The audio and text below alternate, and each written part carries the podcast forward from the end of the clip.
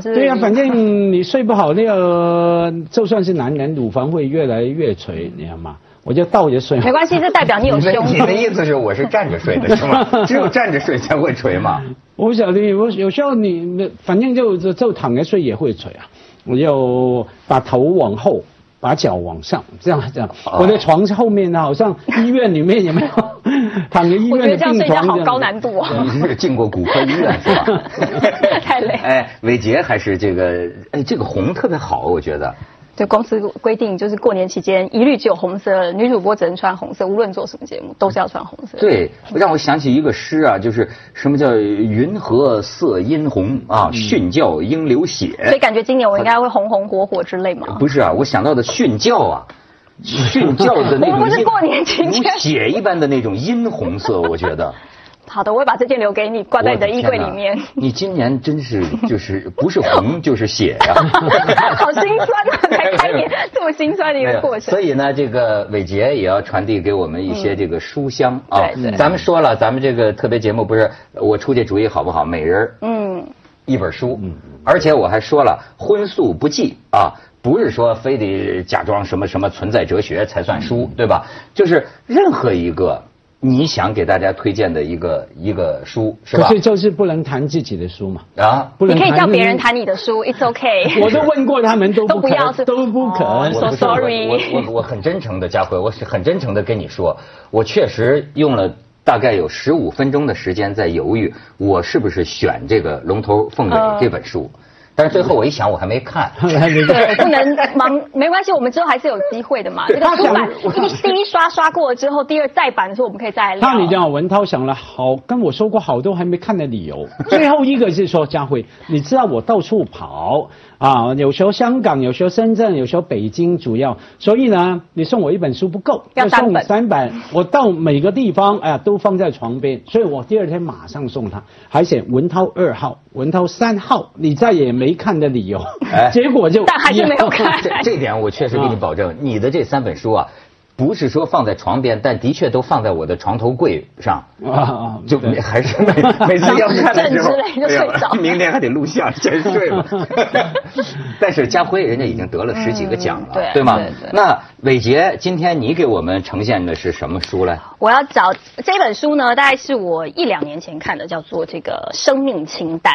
因为我一向都是走这个传递正能量路线的。然后这本书呢，这是非常简单的一个很温馨型的小说。然后女主角呢是一个有钱人家的女儿，我们可以看看，我们可以看看这个书的皮儿啊，对，这个、啊就是不错啊。她不是主角，她只是图而已哦。就这个这个书呢，这女主角呢家里是有钱人，就有一天她妈妈过世了，然后呢遗产也都不给她，什么都不给你说的女主角是作者吗？不是作者，就是一个你你现在看看这个这个这个是作者，对，这个是作者，啊这个是作者，这个作者呃是个什么来路？他就是专门在写这种比较小说式的，他其实是一个语言治疗师跟辅导师，哦，语言治疗师，嗯，有点像心理医生。对，就类似比比较偏重于心理啊，然后语言啊，心理医生啊那种感觉的。它这是一本小说。它是一本小说，对，它是一本小说。啊，你讲这个女主角，好，就女主角呢，三十四岁那年妈妈过世，家里非常的有钱，但妈妈一块钱也没留给她。然后就，然后呢，她就历经了，包括就是，她就她就立刻失业，也没有地方住，一无所有。但她妈妈只是希望说，她女儿可以重新找回对于生命生活的热情。然后她妈在她十二岁当年呢，有一次这小这个女主角呢，就写了一个 wish list，就是她希望人生中可以完成的事情，他妈就把那张纸收起来，然后放在遗嘱当中，就说你要在一年之内完成你在十二岁那年所许下的愿望，你才可以拿到你的就是你的遗产。他其实有分给他，但是要在一年之内。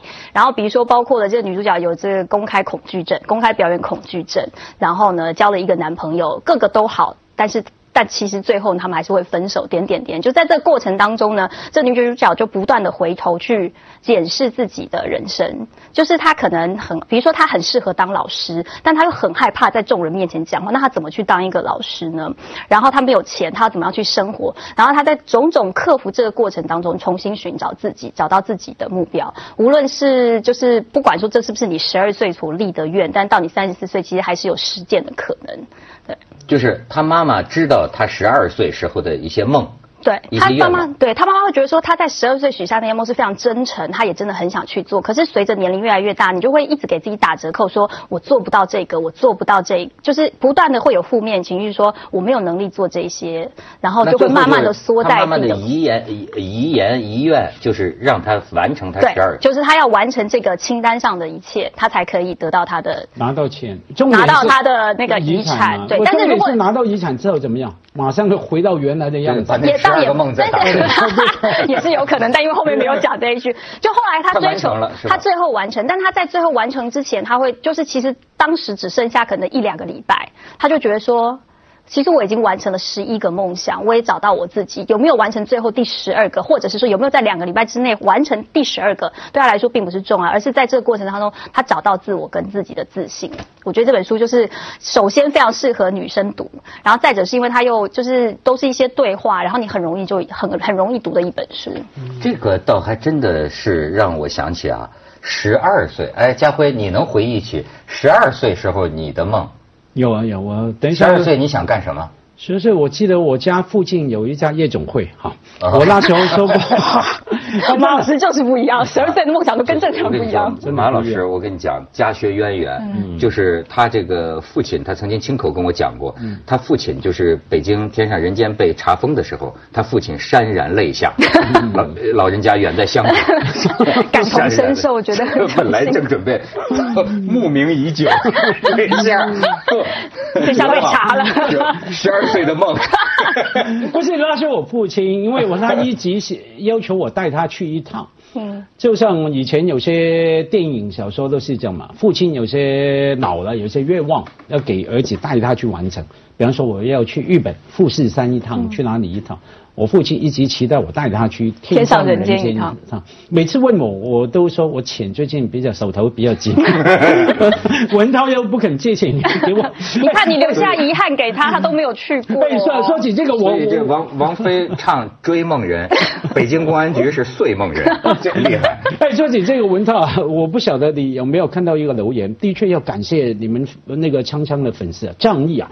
记得我们有一集吗？我跟你说讲到跟你借两万块，有没有？嗯嗯嗯，我摆明是开玩笑嘛。手头紧嘛。对，我摆明开玩笑嘛，因为我的我缺二十万嘛，不止两万。观众打给你吗？哎，观众留言了、很认真啊。跟你募捐嘛？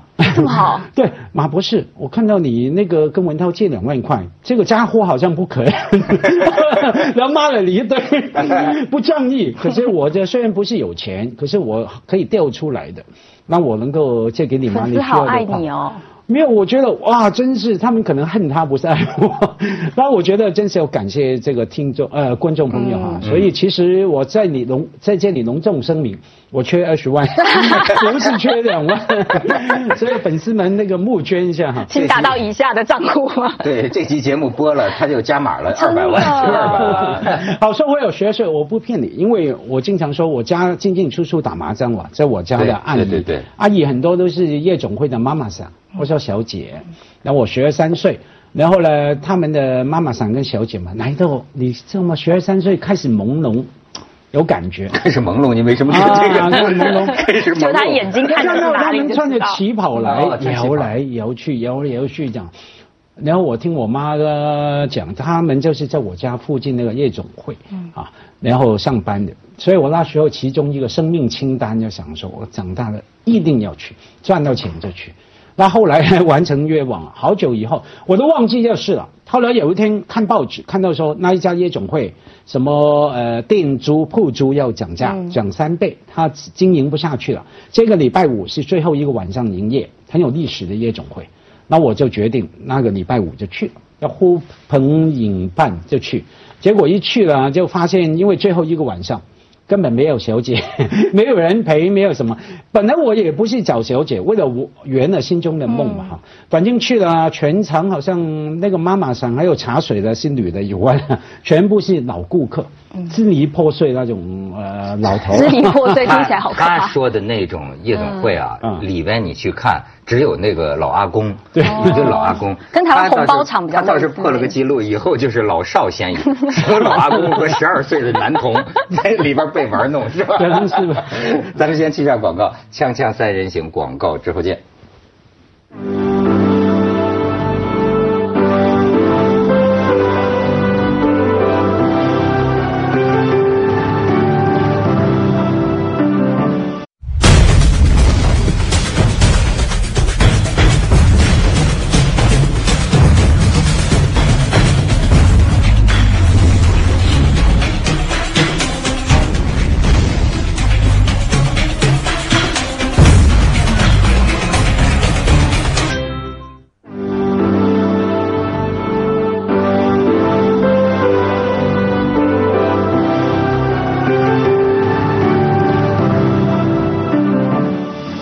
那伟杰一般来说，这个看书就是看自己啊。嗯你推荐这个是不是因为说，你觉得你从十二岁到现在，嗯，当年你想做的那些个梦，你已经妥协了无数无数。哦，我我觉得我还算一半一半，因为我还是一个蛮有目标跟指向性的人，你十二岁的时候的目标到现在实现了的有什么？好像一步一步都有大大六成都有实现吧。到凤凰卫视当主持人。那时候还应该还没有没有那个，但是就是我是一个就是每年或者是一段时间我都会列一个目标，然后比如说我在大学我在进大学的第一年我就告诉自己说我四年之后我要出国念书，所以我大学的课程跟我去。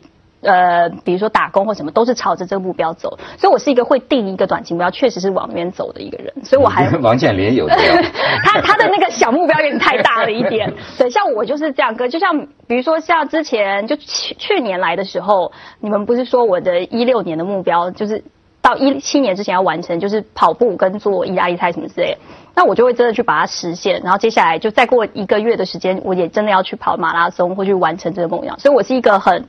就是我是一个，就比如说我如果列了目标，我会很努力的去做。那有没有做到是一回事，但至少我享受中间去给自己一个承诺，还有觉得自己可以去做这件事情。所以你看，这是你 A 型写的，就是这样。所以，所以我你要赶快问我今年的目标是什么？今年目标是放过自己。放过自己。A A 型写就是这样，高举高举高举，农耕民族的后裔，你知道吗？就是，但我要是像你那样，像我们游牧民族的后裔，我像你那样，我就觉得生活好难呐。对对。因为目标永远是达不到的。对，所以我今年就要就给自己的目标就是放过自己。而且太枯燥了，就是还有什么惊喜呢？你。对对，我现在觉得，你比如说，也是有惊喜啊。比如说在练跑的过程当中，你会发现说，哇，这个腹肌练得特别好，你就会觉得，哎，其实也是个惊喜的来源。不是，因为我觉得十二岁的时候的梦想，让三十多岁去完成，简直是胡说八道。对你也会觉得很，你会觉得很夸张，对吧？但是当他去做的每一件事，你都会觉得是合理的。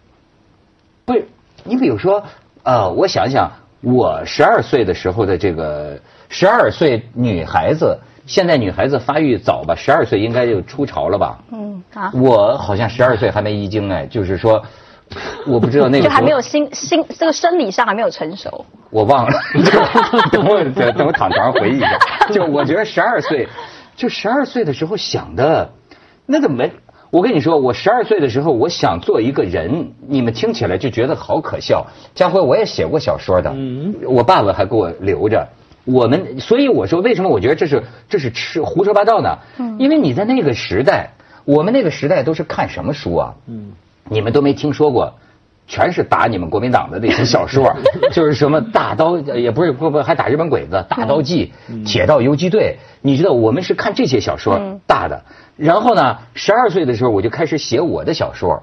我的幻想，我要作为一个一个叫呃，就是类似于敌后武工队的队长。那个时候我们看的样板戏，游击队的队长有叫李向阳的，这我这岁数的人都知道。有叫李向阳的，呃，还有叫叫什么的，我忘了。最后我就给我自己起了个名，我说我要是一个北方华活活跃于华北白洋淀里的那种游击队队长。我的名字叫李金龙，我的姐叫李金龙。然后我那小说的第一句话，我至今还记得。我说就是在这个华北的原野上，哈，这个暮就是不不叫暮色，就晨雾啊，晨雾当中，啪出来一匹白马，对吧？然后这个马到了这个这个镜头跟前的时候，咯，这马上举起来，然后这个时候马上的李金龙是吧？双双手，我们那个时候叫驳壳枪，就匣子枪。啪啪两枪，就是枪声敲碎了华北原野的晨雾。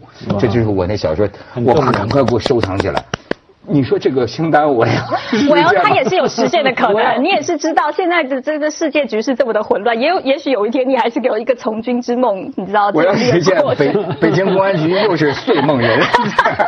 首先要首先要改名李金龙，没有李金龙。哎，金金龙兄，你当时那个有有这种想象的时候哈？会不会玩一种游戏？我小时候会的，就比方说你想象你是个什么游击队是吧？对，游击队队长。会不会在家里没人的时候就骑马打仗？对，就假装拿着枪啊打打，眼前想象有那些人这样子。绝对的，我不知道香港小孩是什么，我们那儿的小孩小时候都是战斗狂啊，所以为什么我们这个暴力啊，我们看的等于都是暴力电影，嗯上甘岭啊都是这种战争，当然是革命了，对吧？革命的暴力，但是呢。我就记得那个时候就是呃，你像有一天我这么跟你说吧，就是就是放学回来，就是这个这个咣咣咣有人敲门，是我弟弟回来，我弟弟开门，我把门一拉开。先打他两我不是巴掌我，我把门一拉开，看见我弟弟就咚咚咚咚咚咚咚咚咚咚咚。你知道男孩子嘛，他肯定一路幻想。那我估计女生的话可以。以十二岁或十四岁来写，男生可能要到十六岁那一个清单会好一点，就是往后推稍微一点时间，才符合男生心智年龄。还是得遗了精之后 会成熟一点。不要这样，我真的很就很期，就这本书我真的很期待女孩子来看对的，。不但这样，你还要给我们推荐一段名哦对名言。呃，好，他他其中有一个，他一段是他妈妈就说你一定要在公开场合表演，因为这个女生表演过一次之后呢，她再也没有在舞台上或者再也没有在公开场合表演。然后她为了要完成这个梦想，拿到下的一个信封，就下一个 task，下一个目标，她就上台表演。然后她表演完之后呢，她妈妈的信封就跟她说。嗯就是说，呃，你从什么时候开始决定凡事非得表现完美不可？我实在想不通。可是呢，在成长的路上，你就是失去了胆量。那个爱说故事、爱唱歌跳舞的快乐小女孩变得焦虑又没有自信。然后她妈妈引用了伊莲娜·罗斯福说过的话：每天要做一件自己会害怕的事情，继续敦促自己做那些你会害怕的事情。所以呢，因为它是一个对话，所以我就把这个这个伊莲娜·罗斯福的话把它印了出来。哦，你给我们念一念。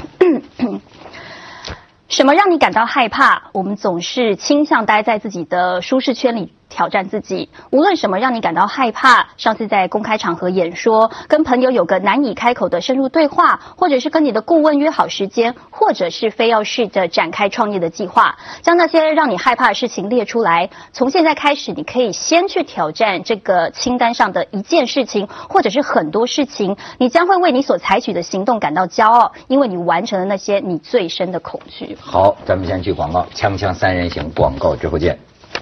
啊，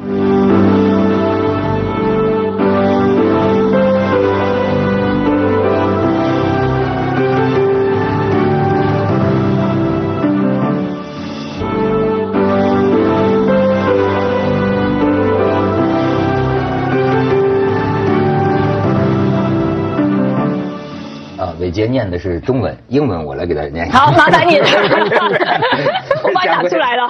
家辉说：“哎，但是为什么伟杰提出要聊这本书啊？嗯你看我们这个小编呐、这个这个小果儿啊，他给我找的材料却是鸡汤文学为什么盛行？哎，可是我完全没有这个意思。什么就是说呃什么要让我问伟杰平常会看鸡汤文吗？哎，家辉，你对现在流行的他这个鸡汤现象，那我喜欢极了，特别鸡汤文还有京剧，有没有鸡汤句子？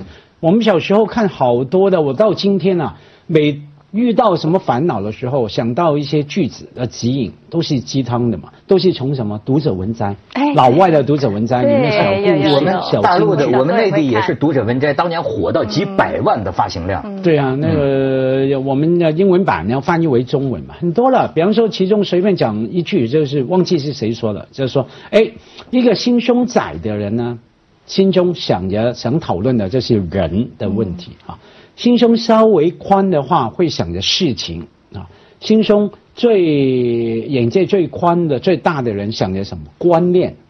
概念和观念，所以我经常有时候会讨论一些八卦的什么呢？哎，脑海还是想起这句话，会提醒自己，哎，我要把这个从人呐、人人做什么事啊，什么八卦好的坏的，然后往上提升啊，这些事情里面到底背后的观念概念是什么？我觉得哎，好像蛮有指呃指标作用、指引作用。哎，这就是学者了，就是说你呃不是说同意还是反对他的观点，而是我听到你有一个作为啊，或者一句话呀，我就想，为什么你会有这样一种观点？哎，这这很好用啊！比方说，女生有时候纠缠嘛，爱我，爱不爱我，爱不爱我，就把它引导我提升嘛。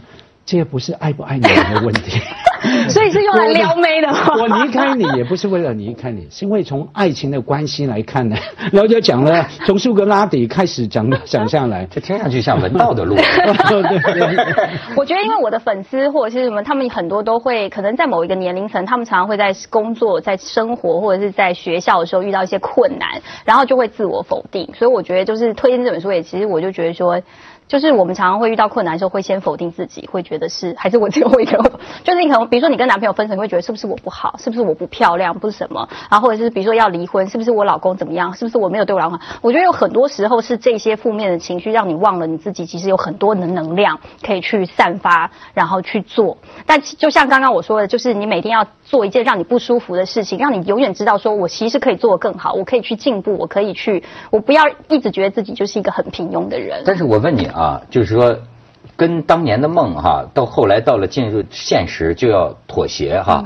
哎，比如说呃，最后嫁老公或者找男朋友，你觉得到了一定的成年的女性啊，呃，她是一种是，她就是说她还是爱他的，是那个时候就是说是这个情绪也变了，她是爱他的，还是说她就是凑合，就不是就凑合，就是说哎，跟我当年小时候想象的那个，当然不是一回事，当然不会是一回事但是我也有一点凑合的感觉。嗯我觉得可能多多少少都会有，可我觉得就是现代走到这个女性的时候，他们会更多的是追求说我开心的元素，就说我也许现在我也可以跟这个人很凑合的活下去，再过十年，大家就反正就是。